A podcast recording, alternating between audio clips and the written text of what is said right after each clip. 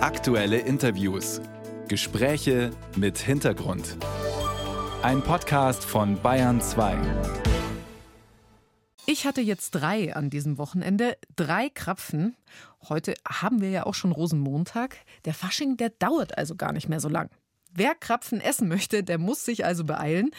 Entweder die Klassiker mit Aprikosenmarmelade oder mit Hagebutte oder jedes Mal eine neue Sorte.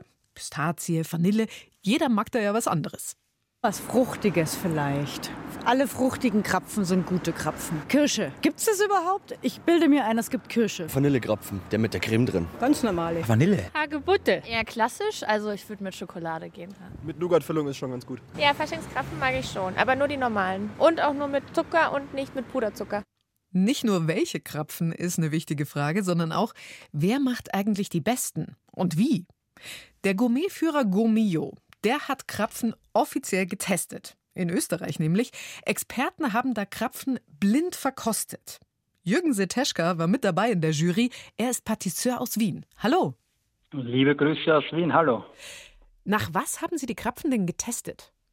Also natürlich werden die Krapfen mal in erster Linie auf die Optik. Sprich, wenn mich ein Krapfen überhaupt nicht anspricht, werde ich ihn schon gar nicht einmal kaufen. Das heißt, er muss eine schöne braune Farbe haben. Der Gürtel oder der Rand, wie man sagt, soll gleichmäßig dick sein. Und er sollte nicht eine Kugel sein, sondern eher so eine, Sie kennen das wie beim Krapfen, so eine eher flach gedrückte Kugel.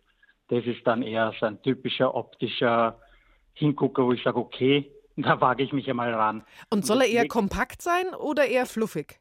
Nein, also Krapfen sollte schon fluffig sein.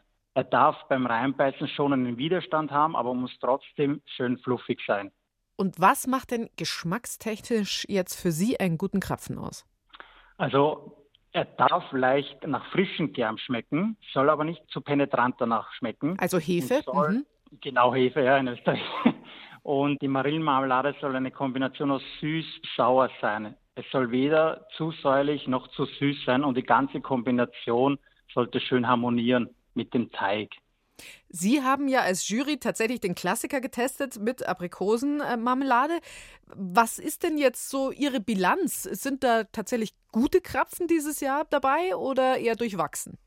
Dieses Jahr haben wir es anonym getestet. Wir haben das Jahr davor, wurde sozusagen bei den Firmen vorbestellt, die Krapfen. Natürlich bemühen sie sich dann umso mehr. Mhm. Dieses Jahr wurde es anonym gekauft, so eigentlich wie es der Kunde kaufen würde. Und da haben sich ganz interessante Ergebnisse herausgestellt. Und ich finde es eigentlich interessant, was dann rausgekommen ist. Aber größtenteils sind schon gute Krapfen im Umlauf ein, zwei, die extrem halt rausschlagen, aber sonst kann man sagen, sie sind zum Verzehr geeignet. Und was genau ist denn rausgekommen bei Ihrem Test?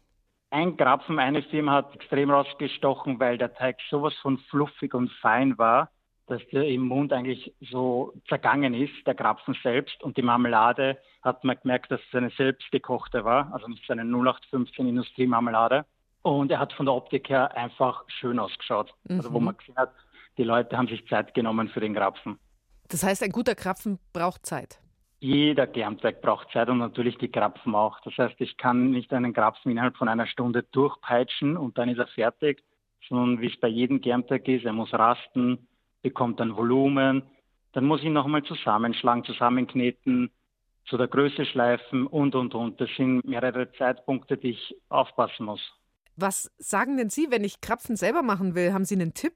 Außer eben mir Zeit nehmen? Auf jeden Fall, man darf es nicht mit Widerwillen machen. Also man muss wirklich sagen, okay, heute will ich Krapfen machen und nicht so, ich muss heute Krapfen machen, weil so funktioniert das Ganze auch nicht. Man muss wirklich wollen, weil sonst äh, sagt man, ah, die fünf Minuten ist schon egal oder ich gebe noch eine Minute im Fett und das ist dann genau das Falsche und genau zu viel oder zu wenig. Also man muss schon mit Liebe dabei sein und sagen, ich habe Zeit und ich möchte das heute machen. Wir haben schon gesagt, Sie haben ja die Standardkrapfen getestet. Was halten Sie denn von den vielen neuen Krapfenkreationen, die es jedes Jahr gibt?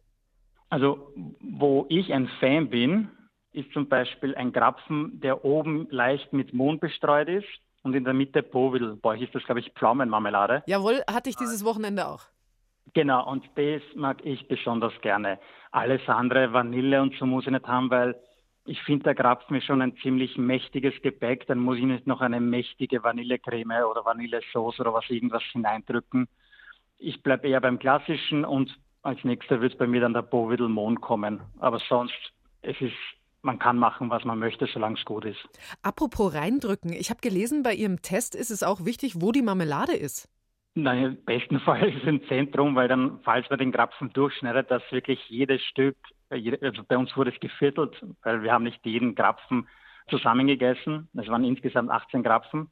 Also am besten wäre es, wenn die Marmelade in der Mitte ist natürlich, weil man dann vom Essen her gleichmäßig die Aufteilung hat. Aber es klappt nicht jedes Mal. Zumindest Nein, bei mir nicht. nicht. Nein, aber so sieht man natürlich auch, dass es mit Hand gemacht worden ist und nicht mit der Maschine. Jürgen Siteschka, er ist Patisseur aus Wien und er hat für den Gomio Krapfen getestet. Herr Siteschka, ich bedanke mich ganz herzlich bei Ihnen. Ich sage vielen Dank. Schönen Tag noch. Ihnen auch. Dankeschön.